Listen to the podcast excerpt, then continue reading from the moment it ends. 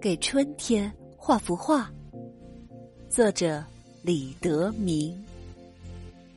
首先，我在纸上涂满了绿色，这是小草的颜色，是树叶的颜色。